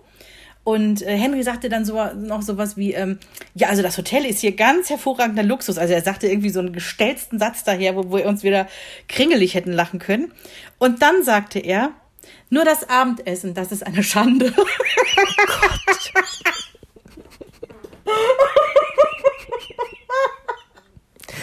Und wir wollten im Boden versinken. Es gab anonyme Internetbewertungen, die höflicher waren. Oh Gott, da sagt dieser Knirps des Abendessens ist eine Schande, weil der Gurkensalat nicht so war wie im Kindergarten. Ich vermute, du hast in dem Moment noch nicht ganz so schallend gelacht. Nein, ich, hab, ich bin du natürlich reagiert? rot angelaufen, hatte Schweißperlen auf der Stirn und versuchte dieser Frau zu sagen, dass das bei uns so ein Insider ist und dass wir. Äh, wie erklärst du sowas, ne? Ist halt sehr schwierig. Dann haben wir halt Henry natürlich erstmal gesagt, hey, das kannst du nicht machen. Und dachte dann so, ja, aber wie soll er das raffen? Er rafft Genau. halt noch nicht, äh, dass es Ironie ist und dass das nicht ernst gemeint ist und dass Ja. man definitiv nicht sagt, ähm, eigentlich ja auch bei uns zu Hause, wenn das Müsli alle ist, ist das ja keine Schande. Ja. Es ist ja totaler Quatsch. Das Ja, Abendessen aber das sind genau Schande. diese Momente. Aber andererseits, wie gesagt, zwischen Erziehen und High-Five-Moment muss man sich auch mal einen gönnen. Ne? So. Ich habe übrigens gelesen, dass äh, Jungs laut Studien schadenfroher sind, Hm, hab ich auch gelesen. dass sie mehr Witze erzählen und Ja. mehr lachen würden und vor allem lauter. Mädchen würden mehr lächeln, mehr soziales Lachen, also ne, lieber in der Gruppe und ne, wir finden das jetzt alle gerade lustig. Und sie können Witze besser strukturieren. Es ist also äh, ein, rein, ein, ein reines Geschlechterproblem, dass unsere Kinder so bescheiden Witze erzählen. Ja. Wobei äh, ich äh, abschließend sagen muss, ich mag den Humor von Henry eigentlich. Ne? Also ich Ja, will jetzt nicht ist schon bei meinen diese, Kindern auch so. Äh, Ja. Geschichte von der Krokette in der Postmappe erzählen. Das fand ich total, äh, gut, das war eher süß als Humor. Aber sein Humor war es, als ich mal, also mein Kind ist, ähm, müsst ihr wissen, ähm, zur Schule und zum Kindergarten damals schon, der isst immer nur eine Scheibe Graubrot. Das darf aber nicht zu grau sein. Also es muss so ein, ne, so ein helleres Graubrot Mittelgrau, sein. hm, Auf keinen Fall Körner da drin. Also es muss komplett glatter. Das war O-Ton. So. Und der da drauf mag der auch nur Butter. Der mag keine Salami, keinen Käse, der isst nur Butter auf seinem Butterbrot. Ähm, dann kam das Brot retour aus der Schule in der Brotbox und ich mach die Brotbox auf und sag mir das, Mensch Henry, hast du dein Brot nicht gegessen? Und er sagt, lies die Botschaft. Und ich klappe also das Brot auf. Das war ein zugeklapptes Butterbrot halt mit Butter. Und in der Butter, also auf dem Butterbrot, zwischen den Scheiben dazwischen geklappt, liegt ein Zettel, auf dem geschrieben steht, ekelhaft. Und natürlich geht das an sich gar nicht, ne? Lebensmittel und so weiter, damit spielt man nicht, die verschandelt man nicht. Und, und all das, was man jetzt sagen könnte pädagogisch, aber ich musste so lachen, weil ja. das, das ist mein Humor. Das ja, ist mein Humor. Und das sind genau diese Momente, wo ich auch denke, ich weiß nicht, wie oft ich schon zu Christoph in Situationen gesagt habe, ganz ehrlich, sie sind teuer im Unterhalt, aber sie sind so unterhaltsam. ja. Es ist wirklich eine wahre Freude und ich glaube, ich würde nicht halb so viel lachen, mhm. wenn, wenn wir keine Kinder hätten. Ja, es ist wirklich so. oft sehr, sehr lustig und ob das nun für andere lustig ist, ist mir ja eigentlich wurscht. Dann nehme ich es dann wie die Kinder. Wir machen das für uns. So. So, und jetzt Flachwitze, oder? Auf jeden Fall. Ich habe ja schon viel von Andrea Harmonika geschwärmt. Viele mhm. kennen ihren Blog wahrscheinlich auch schon. Wenn nicht, dann wird es mal dringend Zeit. Und auch bei Instagram ist sie zu finden. Und ähm, ja, ich habe die große Freude, gleich mit ihr ein Interview zu machen zu ihrem Buch Meine ersten Flachwitze, ein Bilderbuch zur Förderung der Feinhumorik. So ich bin toll. sehr gespannt. Mhm. So, und da habe ich sie dran. Andrea Harmonika mit ihrem neuen Buch Meine ersten Flachwitze. Erstmal herzlich willkommen bei uns im Podcast. Ja, danke, dass ich da sein darf. Und meine allererste Frage, nachdem ich das Buch nun selber gelesen und vorgelesen und zum Lesen weitergegeben habe. Wer ist denn deine angedachte Zielgruppe eigentlich? Sind es die Kinder oder sind es die Erwachsenen? Ähm, Beides, das ist eine lahme Antwort, aber es ist tatsächlich beides. Aber ich habe es im Hinblick schon auch ein bisschen so geschrieben, dass ich gedacht habe, äh, ich möchte auch, dass die Erwachsenen beim Vorlesen Spaß haben. Und dafür bin ich dir so dankbar. Ich weiß nicht, wie viele Bücher ich hier im Schrank stehen habe, die ich einfach nicht gerne vorlese. Ja, ich kenne das auch. Und wenn man Kinder hat, äh, ne, man, man liest ja auch viel und man liest vor. Und es ist, ich finde auch immer, wenn die Kinder Lieblingsbücher haben, dann soll man die auch vorlesen, auch wenn man sie selber vielleicht nicht so geil findet. Bei uns war das zum Beispiel Bobo Siebenschläfer. Äh, ich glaube, das ist in vielen Familien so. Alle Eltern schimpfen immer über Bobo Siebenschläfer. Unsere Kinder, die haben den wirklich abgöttisch und inbrünstig geliebt. Und ähm, auch wenn es manchmal wehgetan hat beim Lesen, habe ich mir gedacht, na ja, äh, es ist aber auch wichtig für die Kinder, dass mhm. die so ihren, ihren Geschmack auch entwickeln. Und trotzdem war so ein bisschen im Hintergrund, dass ich gedacht habe, äh, wenn ich es schaffe, zusammen mit meiner Co-Autorin, mit der Illustratorin Katharina Modesta, wenn wir das schaffen, dass wir ein Buch äh, auf den Markt bringen, was sowohl von den Bildern ansprechend ist und, und schon auch auf der, ich sag mal, auf, auf der oberflächlichen Ebene auch für die Kinder lustig ist, auch so vom Text her, aber dann nochmal für die Eltern in die Tiefe geht, ähm, dann ist das, glaube ich, eine runde Sache. Also mein erstes Urteil auf jeden Fall gelungen. Wir hatten hier sehr Schön. viel Freude damit. Ich weiß, dass ich bei Bobo Siebenschläfer bei uns in der Kinderbuchhandlung meines Vertrauens war. Und ich sagte, ich suche irgendwie ein schönes Geschenk beziehungsweise ein schönes Buch für meinen Sohn. Der ist jetzt, ich glaube, er war zwei. Und dann ja. guckt sie mich an und sagt, haben Sie schon was von äh, Bobo Siebenschläfer? Ich sage, nein. Dann machen Sie es nicht. Kleiner Tipp von mir, wenn er nicht ins Haus kommt, lassen Sie ihn draußen. Es ist sehr anstrengend und hat mir einfach was anderes in die Hand gedrückt. Und dafür bin ich ihr heute noch dankbar, weil ich mit vielen gesprochen habe, die diese Geschichten echt ein bisschen verfluchen. Ja, wobei ich das auch oft ein bisschen insofern unfair finde. Also ich, ich glaube, dass es, es gibt da zwei Sachen, die kritisiert werden. Das eine ist, ähm, es ist oft ein sehr traditionelles Bild, was da, äh, was da vermittelt wird. Das ist sehr klischeehaft. Der Papa geht morgens zur Arbeit und die Mama ist da und die kümmert sich um alles. Ähm, das ist das eine. Äh, das ist in den neueren Büchern, empfinde ich das nicht mehr so. Ähm, aber, und das ist der zweite Kritikpunkt und das ist der, den ich oft ein bisschen unfair finde. Die Leute sagen, die Geschichten sind so langweilig. Na ja, das sind Geschichten für Kinder Kinder ab ja. zwei. Natürlich sind die langweilig. Das ist bei Conny das Gleiche. Jetzt wurde, wurde gerade irgendwie Conny in Zeiten von Corona, äh, äh, das Hilfebuch in Zeiten von Corona aufgelegt. Da werden alte Bilder recycelt. Ja, also sehr schön. Aus alten Conny-Büchern, weil man irgendwie lieblos was zusammengeklatscht hat. Ja, so, so kann man das natürlich machen, wenn man ein größerer Verlag ist. Ne? So habe ich es gelesen. Ich habe es jetzt selber nicht in der Hand gehabt, weil ich auch diese Conny-Bücher nicht, nicht so toll finde. Aber da geht mir persönlich auch immer dieses Elternbild ein bisschen auf die Nerven ich, mir ja. ist schon klar, dass ich jetzt keine brüllenden Eltern in Kinderbüchern sehen möchte. Ja, Aber ich weiß, was du meinst. Immer nur das volle Verständnis herrscht, egal bei was da denke ich mir dann schon, das ist ein bisschen unrealistisch. Also, also Kinder hatten, sollten schon auch die Realität kennenlernen. Also wir hatten nur ein einziges Conny-Buch und das war, äh, ich glaube, das war noch nicht mal ein Conny-Buch, sondern das war das Spin-off mit ihrem kleinen Bruder Jakob und das hieß irgendwie äh, Conny und Jakob streiten oder Jakob und Conny haben haben haben, ja, haben Stress hieß es wahrscheinlich nicht, aber irgendwie so. Und ich weiß so, dass ich das vorgelesen habe und da geht es irgendwie darum, dass der kleine Bruder irgendwie den Kran irgendwie durchbricht und dann kommt Conny und ist irgendwie stinksauer und ich habe natürlich darauf gewartet auf der nächsten Seite. Jetzt nimmt die den den den abgebrochenen Kran und haut dem ihren Jakob so richtig auf die Mappe. Und äh, was sie dann aber macht, ist, sie, sie, sie ähm, löst dann quasi mit ihrer Mutter das, das, das Problem, indem sie den repariert und indem sie sehr verständnisvoll ist. Und dann habe ich irgendwann gedacht, eben so, sind die doof? also, ja, also äh, sowas kann natürlich auch, wenn man jetzt vielleicht auch einen schlechten Tag auch als Mutter oder Vater hat, kann das auch dazu führen, dass man denkt, oh Gott. Genau das, genau das dieses ja Gefühl. Unseren Kindern. Ne? Also bei uns ist nicht Bullabü, bei uns ist immer nur Krachmacherstraße und ähm, ja, das ist vielleicht schon auch eine Verantwortung, die Kinderbücher vielleicht für alle Beteiligten haben. Ich sehe schon, wir, wir werden eine ganz neue Produktreihe zusammen entwickeln. Wir beide machen mal die ehrlichen Kinderbücher. Die ehrlichen das wird Kinderbücher, so lustig. Genau. Aber jetzt habe ich erstmal sehr über die ersten Flachwitze gelacht und habe mich gefragt, wie kommt man denn auf die Idee? Also ich vermute, deine Kinder waren inspirierend, weil wir ja. haben festgestellt, ähm, Verenas und, und meine Kinder sind ja fast gleich alt und deine sind ja auch Grundschulkinder. Ja, die sind elf und sieben. Dementsprechend ist bei dir das wahrscheinlich auch gerade mit diesen Wortwitzen total ja. angesagt. Wir hatten über die Nuschel und die Furzel ja. schon gesprochen. Deine wiederum kannte ich alle noch nicht. Hast du dir die jetzt selber ausgedacht oder hast du die aufgegriffen? Also ähm, ich, ich glaube, so Wörter jetzt wie die Schlaumeise oder die Plapperschlange, äh, ich, ich habe die vorher alle gegoogelt, ich habe sie jetzt so nicht gefunden, aber ich denke, die Schlaumeise, die Plapperschlange, da kann man sicher drauf kommen. Das ist jetzt nicht so ganz weit hergeholt, aber die anderen Sachen, die haben wir uns wirklich zusammen mit den Kindern wenn jetzt jemand kommt und sagt, äh, aber ich habe schon 1985 habe ich ja die Nöwe mir irgendwie ausgedacht und habe die in meiner Dissertation über äh, Ding und Dong irgendwie gehabt, äh, dann möge er uns bitte nicht verklagen. Es ist im besten Wissen und Gewissen haben wir diese diese Figuren auf einer Urlaubsfahrt mit unseren Kindern entwickelt und zwar ein bisschen aus der Not heraus, weil ähm, nachdem wir immer sehr stolz darauf waren, dass unseren Kindern nie schlecht wurde beim Autofahren, haben die letztes Jahr auf dem Weg nach Holland, wir waren noch nicht mal auf der A1 und beide waren am Kotzen und und man soll aber auch nicht diese, diese lustigen Dinge, die man da kaufen kann, im Auto verzehren, wenn die Kinder hinten sitzen. Das geht ja. nicht. Nee, das Problem war, wir hatten denen zu früh schon, ähm, noch bevor wir auf der Autobahn waren, ihre Tablets in die Hand gedrückt. Und äh, wenn man dann noch erstmal sich so bis, bis, wenn man so auf dem Dorf wohnt, dann muss man ja noch sehr viele kurvige Straßen, irgendwie Landstraßen bewältigen, bis man auf einer Autobahn ist. Und das war irgendwie, das haben die nicht gepackt.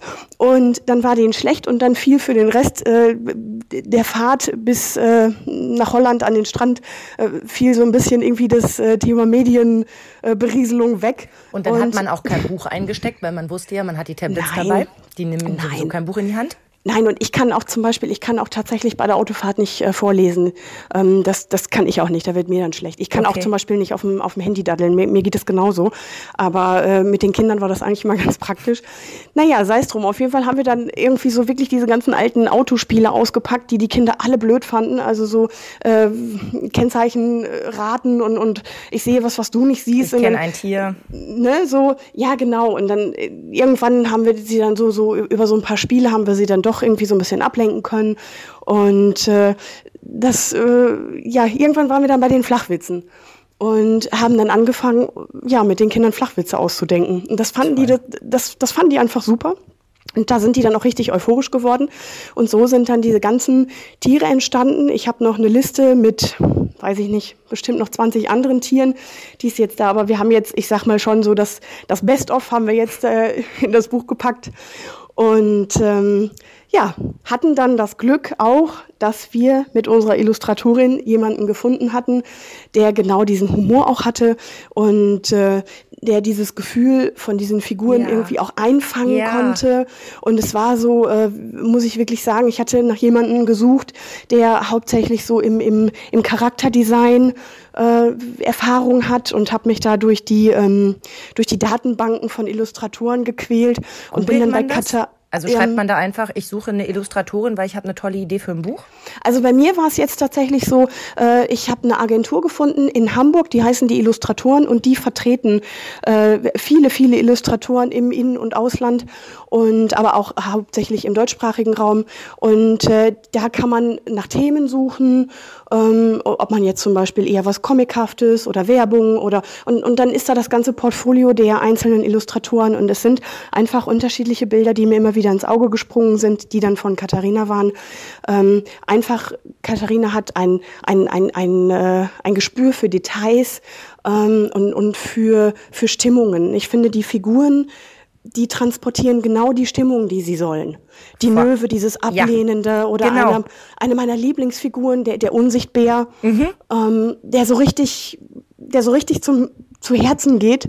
Äh, das hat sie wirklich ganz hervorragend gemacht und äh, das war dann einfach, wenn man, glaube ich, dann so miteinander zusammen gut arbeiten kann und der Text ist dann auch durch die Bilder dann wiederum entstanden. Äh, das ist fantastisch. Das ist wirklich sehr, sehr aufregend. Ich will jetzt nicht diese blöden Sprüche auspacken von wegen, also das wollte ich ja auch schon immer mal machen, aber du weißt, es ist bei vielen Sachen so. Wenn du beim Radio arbeitest, kriegst du immer zu hören, ich kann auch ganz toll erzählen. Ich wollte, ich könnte das auch ganz toll machen. Und du denkst, ja, ein bisschen mehr Arbeit ist es dann doch, als nur zu erzählen. Ähnlich ist es ja mit dem Bücherschreiben. Ich kenne ganz viele Leute, die sagen, ach, ich träume davon, irgendwann mal ein Buch zu schreiben, was von mir gedruckt ist, in der Hand zu halten. Ja, das ist auch toll. Ja, aber es ist halt auch ein weiter Weg dahin. Ja, aber ich glaube, ähm, man muss es dann einfach machen. Ich glaube, das, das, das größte Problem, was die meisten Leute haben, die, die schreiben, ist gar nicht so sehr das Schreiben, sondern das zu Ende bringen. Ich kenne so viele Leute, die angefangene Bücher in der Schublade haben ja. und die dann immer sagen so, ah ja, ich habe da auch irgendwie was und schreibe. Ähm, ich glaube, die Kunst ist tatsächlich äh, nicht das Anfangen, sondern das zu Ende bringen. Das ist das, das, das, das ist eines der, der größten Herausforderungen beim Schreiben. Mhm. Und man muss es irgendwann auch loslassen. Man kann dann immer und immer wieder und, und weiter schreiben und noch mehr feilen und noch mehr nach, nach Perfektion dann streben. Aber die wirst du am Ende auch niemals bekommen. Und deswegen ist, glaube ich, der größte Sprung oder die größte Herausforderung äh, beim Schreiben hinterher wirklich äh, den, den, es zu Ende zu bringen. Zu sagen, jetzt ist es fertig. Ja. Genau, jetzt ist es, ich, ich beende es jetzt oder auch zumindest ich beende es vorerst. Dann lege ich es erstmal zur Seite, lass es ruhen, lass jemanden, den ich vertraue, draufschauen, bin dann auch sehr mhm. uneitel und äh, muss dann auch wirklich mein, mein Ego wirklich zurückschrauben und sagen, ähm, wenn das ich eine Meinung haben möchte, dann äh, muss ich auch das aushalten können, dass mir jemand seine Meinung gibt. Und äh, dann auch wirklich zu sagen, okay, ich, ich äh, löse mich jetzt mal von meiner ganzen äh, Empfindlichkeit oder auch von meiner ganzen künstlerischen, äh, äh, sensiblen Seele und hör mir das wirklich mal an. Und ich glaube, ich bin damit immer sehr gut gefahren, äh, wenn mir jemand dann gesagt hat, hm, da ist mir ein bisschen zu viel Ich in dem Text. Jetzt muss ich dazu sagen, falls das jemand nicht weiß, ich habe auch schon ein anderes Buch geschrieben, weil in dem Bilderbuch ist dieser Prozess natürlich nicht so. Aber es ist schon so, es ist total gut, wenn man ein Korrektiv hat, was einem auch zwischendurch mal sagt, ich weiß nicht, da klingst du irgendwie ein bisschen arrogant in dem Text oder ja. in dem Text äh, das finde ich nicht gut. Ich glaube, da machst du dich äh, über Leute vielleicht lustig, die das nicht verdient haben. Oder das ist, äh, da zeigst du in dem Moment keine Größe, weil es so sehr billig ist, sich über andere Mütter dann zum Beispiel äh, ne, einen Text zu verfassen über andere Mütter, die sich irgendwie dumm beim PKIP aufführen. Das ist ja sehr einfach. Mhm. Wenn man ein bisschen Sprachgefühl hat, irgendwie kann man sich da äh, grandios auf, auf Kosten anderer Leute lustig machen. Aber ich glaube, ähm, ich, es geht ja immer auch darum, die Leute sollen ja was davon haben, wenn sie das lesen. Was ist der tatsächliche Wert? Und ich mhm. weiß nicht, ob dieser Wert immer so gut ist, wenn man danach mit einem noch schlechteren Gefühl rausgeht, wenn man einen Text gelesen hat als vorher, indem man sich dann nämlich wirklich sagt, ja, die sind aber auch alle zu doof und ne. Und so ist es im Grunde auch, um nochmal die Kurve zu spannen zum Bilderbuch. Ähm, wenn ich ein Buch habe, was ich auch als Eltern am Ende äh, wo sich dann so ein bisschen der Kreis schließt. Das ist ja in unserem Buch auch der Fall. Es geht in den frühen Morgenstunden los, dass eine Figur nicht schlafen kann. Wir erfahren noch nicht, welche Figur das ist. Das erfahren wir erst am Ende des Buchs. Ich spoilere äh, auch nicht, versprochen. Wo, wo alle dann wieder, wo es wieder an den Ausgangspunkt zurückkehrt. Und äh, es ist dann so dieser Tageszyklus und dieses Gefühl am Ende und das hoffe ich, dass Kinder und Eltern das haben werden, dass sie sich sagen, es ist irgendwo, es ist rund, es ist schön, es hat Spaß gemacht und äh, im besten Fall natürlich sagen die Kinder dann am Ende nochmal. Mhm. Also ich muss zugeben, ich finde vor allem ganz am Ende wird mir ganz warm ums Herz. Also das ja, klingt das jetzt furchtbar so kitschig, Nein. aber es ist wirklich so. Ich dachte, ähm, ich habe den Spin verstanden, wie es von einer Seite auf die nächste geht. Genau. Bis zur vorletzten Seite. Ich bin ja brav jemand, der wirklich liest und nicht nur überfliegt und denke so, Moment mal hier, hier passiert gerade was, hier verändert sich gerade etwas. Genau, genau. Und äh, alleine das hat mir viel Freude gemacht. Ich habe gar nichts gegen Wiederholung, weil ich auch weiß, Kinder lieben Wiederholung. Und genau, ja aber schön. wir haben das ganz bewusst, am Ende haben wir es unterbrochen, um auch einfach zu sagen, äh, zum einen sind die Eltern noch wach, die es vorlesen. Aber nein, es ist auch tatsächlich, ähm, das ist ja für Kinder, ich im Grunde, äh, ich bin ja jetzt keine pädagogische Fachkraft. Ich habe einfach selber Kinder und ich habe sehr viel vorgelesen und lese auch immer noch viel vor und gucke mir einfach genau die Kinder an. Und es gab immer viele Bücher, die ich total toll fand, weil sie vielleicht einen, einen künstlerischen oder philosophischen Wert hatten. Die fanden meine Kinder stinklangweilig. Mhm. Und ähm, diese äh, eine, eine Geschichte, also zum einen ist das Buch ja komplett gereimt. Das finde ich ist schön. Ich habe immer gerne äh, Bücher vorgelesen, die gereimt sind, weil wenn sie gereimt sind, ist es oft gar nicht so wichtig für die Kinder, was inhaltlich passiert, weil sie das oft intellektuell einfach noch nicht verstehen. Ich glaube, da ist das beste Beispiel hierfür ist äh, der Gryffalo. Ja, bei mir ist es für Hund und Katz ist auch noch Platz. Ich kann die ersten drei Seiten immer noch aufsagen, ja. weil ich es so oft genau. vorgelesen habe, weil ich es so gerne mag. Genau. Und da ist es oft auch bei mir, also äh, ne, wie gesagt, bei den Kindern ist es oft so zum Beispiel der Gryffalo, das ist auch Lesealter drei bis sechs. Wenn man sich jetzt aber als Erwachsener wirklich mal ganz bewusst mit dieser Geschichtenstruktur die auseinandersetzt, die ist ganz komplex, was da passiert. Mhm. Und auch äh, eben auf welchen Ebenen. Ja, ja. das oh, ist eine, eine hochkomplexe Geschichte. Das raffen die Kinder aber nicht. Die finden das einfach geil, weil da sind tolle Wörter drin, wie knubbelige Knie äh, ne? und, und, ja. und äh, tolle Bilder. Und bei mir war das zum Beispiel, ich konnte als Kind, ich war vier Jahre alt, ich konnte das gesamte, das ist jetzt dünnes Eis, das ist mir klar, aber ähm, da werden bestimmt Leute auch schimpfen, aber ich habe es geliebt, den Struwwelpeter, ich konnte das gesamte Buch komplett auswendig mitsprechen und das ist wirklich brachial und grauenhaft. Ja, ich, ich, konnte als sagen, erstes die Geschichte mit den Katzen. mit den und Minz und Maus mm. Katzen erheben ihre Tatzen. Genau, ich, siehst, ich kann es immer noch. Ähm, weil es einfach, weiß ich, die Faszination vielleicht auch des Grauens. Äh, ja. Und wobei ich muss aber auch gestehen, ich habe es meinen Kindern tatsächlich nicht vorgelesen. Witzig. Irgendwie als Mutter hatte ich da irgendwie eine, eine, so eine innere Barriere, obwohl ich es bescheuert finde, weil ich es eigentlich wirklich, ich habe es als Kind geliebt. Ich konnte es komplett auswendig. Da können wir direkt mal uns übereinander legen und sagen Blaupause. Ich habe den Strobelpeter hier stehen. Ich habe nichts davon vorgelesen. Die abgehackten Hände nicht, äh, den, den Suppenkasper nicht, ja. das, das Mädchen, das sich in Flammen bringt nicht. Es ist weil genau das, es ist grauenhaft grauenhaft. Bei Grimms Märchen, da ist es auf einer Ebene, wo du sagst, am Ende geht es ja für die Kinder auf, weil der böse Wolf wird im, im Brunnen ja. versenkt und das ja. ist relativ schnell zu erfassen. Es passiert etwas Gemeines und es löst sich gut auf. Es ist Beim immer, Struwwelpeter geht es ja. nicht gut aus. Genau, weil bei, bei, Grimms Märchen oder bei den traditionellen Märchen ist es, wenn wir jetzt mal vielleicht von Hans Christian Andersen mal absehen, äh, eigentlich siegt am Ende immer das Gute. Es ist ganz klar umrissen, wer ist böse, wer ist gut und ja. am Ende äh, siegt das Gute. Was da immer ein bisschen schade ist, ist, dass die äh, Mädchenfiguren immer so passiv sind.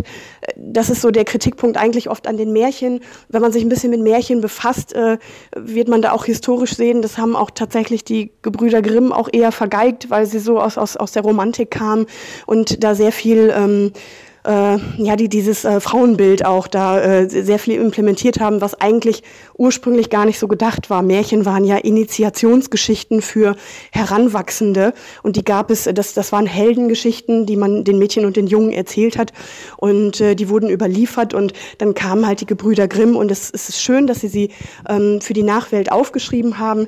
Es ist heute, kann man darüber streiten, wie schön es war, dass sie so sehr von dieser Romantik geprägt, äh, dass sie dann so aus diesen ganzen Heldinnen Freundinnen so, so passive, leidende Fräuleins gemacht haben, die dann halt alle gerettet werden mussten. Aber das ist halt der Zeit geschuldet. Da habe ich mal ein ganz wunderbares Buch verschenkt, weil mich das nämlich auch so geärgert hat. Da gibt es mittlerweile ganz tolle Märchenbücher, die sich um, um starke Mädchen drehen wo sich genau die Rollen ändern. Da gibt es keine Prinzessinnen, die auf ihre Prinzen warten, sondern da gibt es Prinzessinnen, die selber mit dem Schwert losziehen und den Drachen töten. Kam sehr gut an bei den Beschenkten auf jeden Fall. Also da gibt es ja eine Gegenbewegung. Aber sag mal, als ihr da im Auto gesessen habt, hast du direkt mitgeschrieben? Also hast du gecheckt, ey, daraus kann ich was machen oder daraus will ich was machen? Oder hast du erstmal nur an einen Blogbeitrag gedacht? Wie kamst du drauf, da was draus zu machen? Erstmal habe ich nur daran gedacht, irgendwie, dass wir die Kinder jetzt ohne, ohne, ohne weiteres äh, Kotzerama äh, nach Holland auf den Zeltplatz kriegen. Und als wir dann, aber es war dann so, also auch als wir dann hinterher unser Zelt aufgebaut hatten und alles und abends dann da gesessen haben. Und die Kinder haben das immer wieder aufgegriffen. Vor allen Dingen auch der Kleine. Ähm, ich glaube, der Kleine fand das auch so schön, weil wir das irgendwie alle so, so zu viert gemacht haben Äh, deswegen glaube ich, wollte er das auch immer wieder so aufleben lassen. Lass uns noch mal und lass uns noch mal überlegen. Und irgendwann so an, an dem Abend, als wir dann da so beim Abendessen waren, irgendwann habe ich, ich habe immer so ein Buch, wo ich dann reinkritzel, dann habe ich mir dann irgendwann einfach mal das Buch genommen und habe einen Stift genommen und habe einfach mal mitgeschrieben und dann guckte mein Mann schon und dann grinste er schon. Und äh, als die Kinder dann irgendwann geschlafen haben, haben wir abends da äh, noch gesessen und haben was getrunken und dann habe ich irgendwie ja, dann haben wir das irgendwie so weitergesponnen. Und äh, dann habe ich gesagt, guck mal, daraus könnte man noch ein schönes Buch machen, sag ich. Und ähm, ja, sagte er. Und dann äh, sagte er, dann nennen wir das meine ersten Flachwitze. Und nach zwei Gläsern Rotwein habe ich dann gesagt, und dann nennen wir es zur Förderung der Feinhumorik.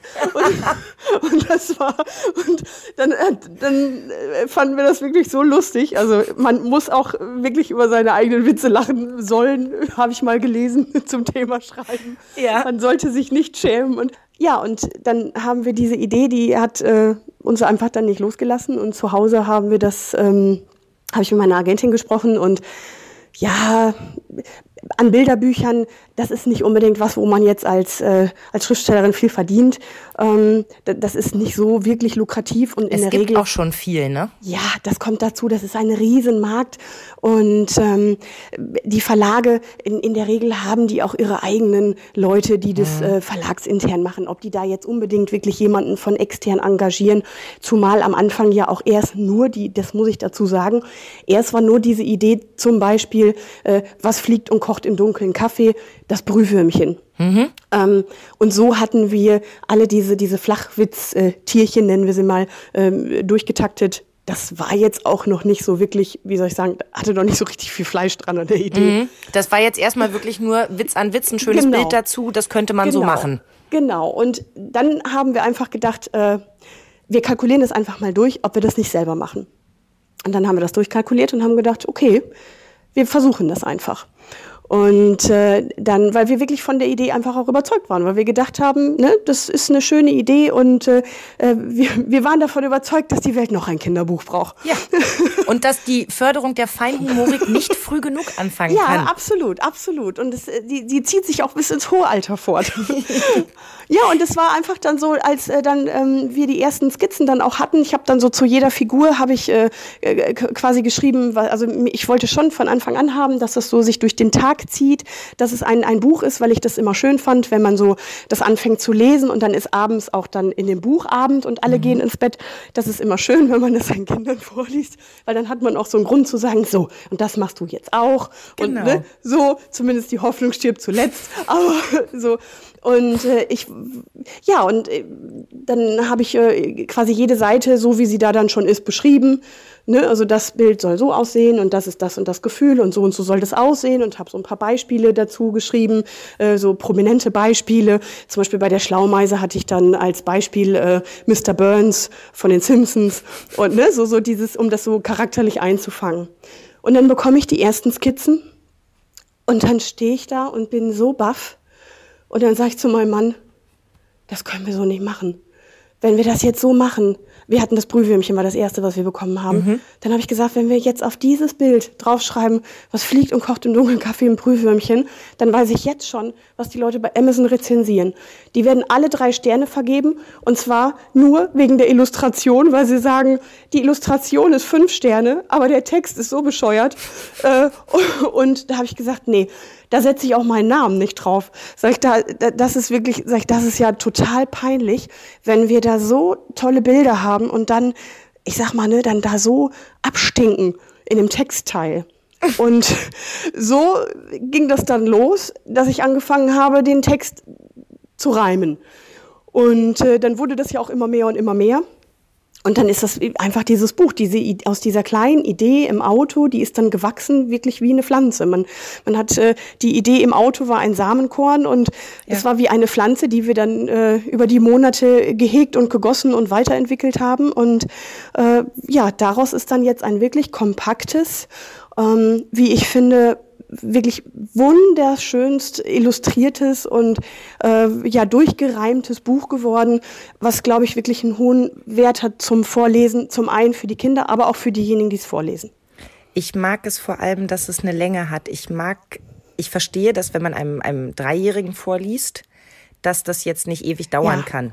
Ich finde es aber auch Quatsch für, ich sag mal, gefühlt eine Seite, also für fünf Minuten, ein ganzes Absolut. Buch rauszuholen. Weil ich will ja dann schon eine Geschichte erzählen. Er soll ja in etwas eintauchen können. Ja. Ne, seiner Fantasie erstmal Raum geben und sich da irgendwie in so eine Geschichte einführen. Das funktioniert aber nicht, wenn sie dann schon vorbei ist. Nein, und vor allen Dingen, was die Kinder ja auch brauchen, die, man muss ihnen ja auch die Zeit lassen, äh, das Bild aufzunehmen, zu verarbeiten. Und ich habe das oft auch gehabt. Ich hatte zum Beispiel ein Buch, das äh, wurde hier auch wirklich viel geliebt. Das habe ich sehr, sehr viel vorgelesen. Gelesen. Das hieß Mama Huhn sucht ihr Ei. Und äh, dieses Buch war auch ganz niedlich illustriert und es gab auch immer irgendwie was auf dem Bauernhof zu entdecken. Es gab aber immer nur so einen Halbsatz auf jeder Seite. Und das hat mich wahnsinnig gemacht, weil es mich im Lesefluss extrem gestört hat, weil ich eigentlich vom Lesefluss her hätte ich immer weiter erzählen müssen, dann hätte ich aber das Buch so durchrauschen lassen müssen, weil ich ja dann, äh, dann hätte, hätten die Kinder überhaupt keine Zeit gehabt, das, das Bild zu inhalieren. Ganz Und doof finde ich auch Bücher, wo erst der Text kommt, dann blätterst du um, dann ist da eine Doppelseite Bild ja, und dann geht die Geschichte weiter. Das finde ich nämlich auch blöd. Ja, ja du hab ich kannst dich gestern, dann hab ich hinsetzen. gestern noch beim Vorlesen gehabt. Lotta zieht aus. Äh, dann war Lotta schon längst im Bett und dann äh, dreht man die Seite um und dann ist die Doppelseite, wie Lotta noch Staub wischt. Und dann sagte äh, mein Sohn auch, äh, hä, aber das haben wir doch da vorhin schon gelesen. Ich so, ja, das ist manchmal bei der Bindung so. Ähm, aber hat ihn auch genervt. Ja, und ich finde, das ist also ein bisschen lieblos. Da bin ich wieder vorhin bei Conny, dass ich sage, das ist dann so schade. Also ich finde es schön, für Kinder etwas anzubieten, weil ich finde, es kann auch nicht früh genug losgehen, die Freude am Lesen zu entwickeln, weil davon Absolut. profitieren ja nun alle. Sei es, also klar, wir beide sind jetzt nun auch eine sehr, äh, vielleicht ein schlechtes Beispiel, weil wir das Lesen so lieben. Aber davon würde ich ja auch gern was weitergeben an meine Kinder, weil ich von Lesen so viel halte und weil ich das Gefühl habe, man kann die ganze Welt entdecken, auch auf acht Quadratmetern, wenn man die richtigen Bücher hat. Aber aber diese ich glaube- Freude entsteht doch nicht erst mit 12, 15 oder 17. Diesen, diesen Samen setzt du doch viel früher. Ja, und ich glaube, das ist das nochmal, was ich meinte vorhin mit, äh, äh, als der Kleine dann diese Idee immer wieder aufgenommen hat. Ich glaube, das ist auch äh, ganz, äh, das ist auch mit Büchern so. Ähm, ob die Kinder das immer alles inhaltlich verstehen, das sei sehr dahingestellt. Aber ich glaube, wenn ich ich muss da ja gar nicht weit gucken. Ich muss da ja nur in meine eigene Kindheit gehen.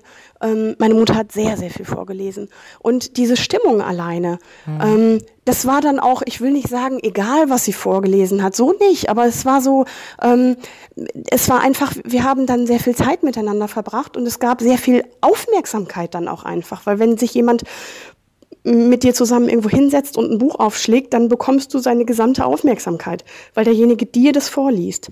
Und ich glaube, dieses Gefühl, dieses Aufgefangenwerden und diese Geborgenheit auch, die diese Texte vermitteln und dieses ganze drumherum und wenn du dann noch, noch eine Geschichte hast, wenn, wenn du dich dann auf die nächsten Ebenen, wenn du ein bisschen älter bist, auch drauf einlassen kannst, wenn du dann drei oder so bist und vier und anfängst, die Geschichten auch zu verstehen dahinter und gemeinsam mit demjenigen, mit dieser Bezugsperson, die dir vorliest, ähm, äh, dann eintauchen kannst in diese Geschichte. Und ich habe das ganz oft, ähm, dass viele Eltern sagen so, ja, wa warum, äh, viele Eltern oder, oder andersrum, wenn, wenn man Leute fragt, warum ist das denn, ist das wichtig, dass Kinder lesen, dann sind sich alle immer einig und alle sagen, ja, ja, das ist sehr wichtig. Aber warum eigentlich? Ähm, weil nur jetzt das, das Lesen, äh, wie soll ich sagen, Geschichten, um es jetzt mal ganz platt zu sagen, die kann man sich auch, äh, die kann man sich auch im Fernsehen angucken. Ähm, aber ich glaube, dieses Lesen, äh, zum einen hat das auch was mit Konzentration zu tun. Jemand, der gelernt hat zu lesen, hat gelernt, sich auf eine Sache zu konzentrieren. Das ist das eine, äh, weil man ruht ja auch. Ne? Es ist ja eine, eine, eine, es ist nicht so stressig wie in, in dem Fall vielleicht auch Fernsehen, weil man da ja mehr Sachen aufnimmt, äh, mit den Augen, mit den Ohren. Beim Lesen hast du nur die Buchstaben. Das ist etwas sehr Ruhiges, etwas sehr Entschleunigendes. Heute ist ja immer ich alles so schön entschleunigend. Überhaupt noch nicht drüber nachgedacht, aber das stimmt total. Das ist das eine. Und das andere ist, Menschen, die viel lesen und auch von klein auf viel lesen, sind in der Lage, einfach ihre Empathie zu entwickeln. Und deswegen ist es wichtig, dass Kinder viel lesen. Nicht damit sie irgendwie schlau werden und Abitur machen können und alle hinterher Rechtsanwälte oder Ärztinnen werden, sondern es ist wichtig, dass wir für unsere Gesellschaft Menschen heranziehen, die in der Lage sind, sich in andere hineinzuversetzen. Und wenn du als Kind, als Dreijähriger, äh, da kannst du dich noch nicht in die Lage deiner Mutter hineinversetzen, die jetzt vielleicht gerade Homeoffice mit Homeschooling des großen Bruders verbindet und gestresst ist oder so. Aber du kannst dich hineinversetzen, wenn da dieses Küken ist, was verloren geht auf dem Bauernhof und die Mutter sucht das. Das ist auf einer Ebene, lernen Kinder da schon sehr früh in Empathie zu gehen und zu sehen, es gibt unterschiedliche Gefühlsebenen. Und deswegen ist das so wichtig. Nee, auch natürlich, weil sie Fantasie entwickeln.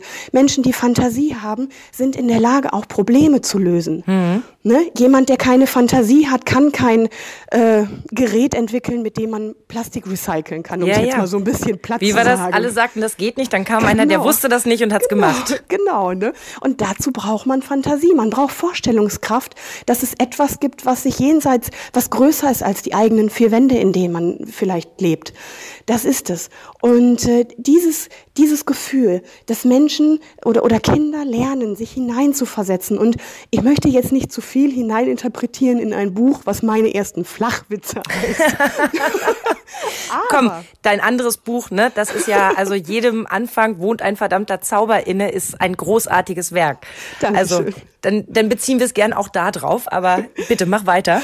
Aber ich, ich glaube schon auch, dass für ganz kleine, äh, so die, diese einzelnen Figuren, denn wir haben ja peinlichst darauf geachtet, dass jede Figur wirklich nur eine einzige Facette hat. Was man ja sonst, wenn man für Erwachsene oder für ältere Kinder schreibt, ist es ja wichtig, dass man dann schon mehrere Facetten hat. Nehmen wir jetzt mal Harry Potter, einer der, der Schlüssel, ähm, der Schlüsselmomente bei Harry Potter, meiner Ansicht nach, ist bei Kindern oft, dass sie plötzlich äh, feststellen, es ist nicht nur alles gut und alles böse äh, dass zum Beispiel jemand wie Sirius Black, der Patenonkel Mhm. von Harry Potter, der dann zum Beispiel die Hauselfen schlecht behandelt, äh, ne, so. Snape, der die- immer die- böse, böse, genau, böse ist genau. und dann auf einmal äh, mutiert innerhalb der Geschichte. Ja, dass es, dass die Grenzen einfach äh, verschwimmen und dass kein Mensch nur gut und nur böse ist. Das kann man machen, wenn Kinder einfach äh, weiterentwickelt sind in ihrer Persönlichkeit und das aufnehmen können. Aber bei kleinen Kindern ist es wichtig, deswegen die Abgrenzung. Da ist jemand traurig, da ist jemand lustig, da ist jemand müde. Das ist einer der, der wichtigsten Tests, die ja auch mit Kindern so im Kindergarten gemacht werden oder in der Vorschule, wenn man ihnen Gesichter zeigt und dann müssen sie dem ein Gefühl zuordnen und diese Smileys, ne, äh, wenn der Mund nur ein Strich ist oder unten gezogen, dass sie ganz klar benennen können, was ist das für ein Gefühl. Da sind wir wieder bei der Empathie. Und auch das war mir ganz wichtig, dass wir das auch bei den Figuren, dass das wirklich, dass man das sieht. Dass das Jede rüberkommt, Figur wie die hat- ticken. Genau. Die, dass die Kinder sofort sagen können, wir hatten zum Beispiel erst das Brühwürmchen, das war ja unser erster Entwurf und als ich das meinen Kindern gezeigt habe, habe ich gesagt, na, was ist mit dem? Und dann, dann guckte mein Sohn so, der Kleine, und dann sagte er, die sieht voll genervt aus. Und dann habe ich gedacht, nee. Und dann habe ich mit der Illustratorin gesprochen und dann habe ich gesagt, äh, ich finde, du hast das wahnsinnig realistisch gemacht, weil das war ja das, es ist, das ist das Bild, was so ein bisschen versinnbildlicht eine, eine Mutter, die die halbe Nacht nicht geschlafen hat und dann morgens ihren Kaffee und die ähm, Kinder in den frühen Morgenstunden, die dann schon so an ihr rumzerren. Und das war mir so gar nicht aufgefallen. Ich fand das einfach unglaublich realistisch. Ich fand es auch sehr lustig, das Bild, weil ich das sehr, sehr echt empfunden habe. Aber als ich dann diese Reaktion von den Kindern gekriegt habe, habe ich gedacht, okay, das müssen wir ein bisschen abfedern. Und deswegen hat sie dann nochmal, wenn man sich das Bild hinterher anschaut, die Augenstellung eigentlich hat sie nämlich den Leser angeguckt und in der, äh, in der jetzigen, in der gedruckten Fassung schaut sie nämlich zur Seite und sie Und grinst. zwar so ein bisschen, ja, so ein Genau. bisschen äh, in, in Erinnerung schwelgend oder so ein bisschen so Genau. schauend, ach schau, was die da Schönes machen, ich bin tiefenentspannt. Ja, oder, ne, ja, es ist wie es ist, ne, so. Genau, es hilft ja nichts. Ein, ein Gefühl, das wir ne? gut kennen. Dafür Kaffee, ne? so. Was ist denn deine Lieblingsfigur? Och, ich kann das, ich kann das fast nicht festmachen, weil die mir, weil die mir wirklich alle so ans Herz gewachsen glaub sind. ich. Dadurch, dass sie ja wirklich, dass jeder von ihnen äh, so, so einen ganz bestimmten Charakterzug bekommen hat. Ähm, aber ich sag mal so, in meiner Familie und auch in meinem Umfeld die stärkste äh, Resonanz, die ich Soll bislang... ich sagen? Ja. Ich glaube, die Nöwe. Ja, genau. Ja, es ist tatsächlich. Also alle lieben die Nöwe. Ich Ja. habe schon so viele Leute gehabt, die mir gesagt haben, die würden sie sich als Kunstdruck in die Küche hängen oder Ja. die würden sie gerne äh, als, ähm, als, als Tasse für die Arbeit haben oder jeder kennt dann irgendjemanden, einen Kollegen oder irgendwer, der genauso ist. Und es ist wirklich herrlich, was die, Also ich die muss Nöwe. zugeben, auch der, der Bär berührt mich wahnsinnig. Den, den Bären finde ich unglaublich toll getroffen. Ich will immer gar nicht jetzt äh, vorweggreifen, ne? Ich will gar nicht so viel spoilern, Ja. welche Figur was macht. Aber auch äh, die, die letzte Figur, die es sich gut gehen lässt, ähm, finde ich unglaublich niedlich. Ja, es ist sehr philosophisch wird's dann tatsächlich nochmal. Aber ich hoffe, es ist nicht so, weil das mag ich auch in der Regel nicht so, wenn das so mit dem Holzhammer daherkommt, dass man da, also da werden keine Ide- Ideologien schwingen dann damit. Es ist einfach nur, ähm, es ist, wie gesagt, das ist dann wieder eine Facette. Und deswegen ist der Faulwurf auch. Jetzt habe ich schon verraten, genau. Es ist der Faulwurf, dann sagen wir es jetzt auch, es ist der Faulwurf. Man kann sich auch bei uns auf der Seite äh, vom Verlag von äh, veryfatbooks.de kann man sich äh, auch einzelne Figuren anschauen und kann die einfach mal so auf sich wirken lassen. Und ich glaube, ja, aber es ist tatsächlich die Möwe und der Faulwurf, das sind so diejenigen, wo wir sehr viel Resonanz bekommen. Sie sind ganz, ganz wunderbar. Ähm, ich bitte dich, herzlichste Grüße auch an Katharina jeden auszurichten. Wir sind wirklich, wirklich verliebt in die Figürchen. Und was ich heute bei dir, also ich wünschte, du würdest für die Bewegung Lese, wie heißt denn die Lesebewegung? Du weißt, was auch in Schulen, wo sie denn Bücher verteilen und so ähm, weiter, ich, ne?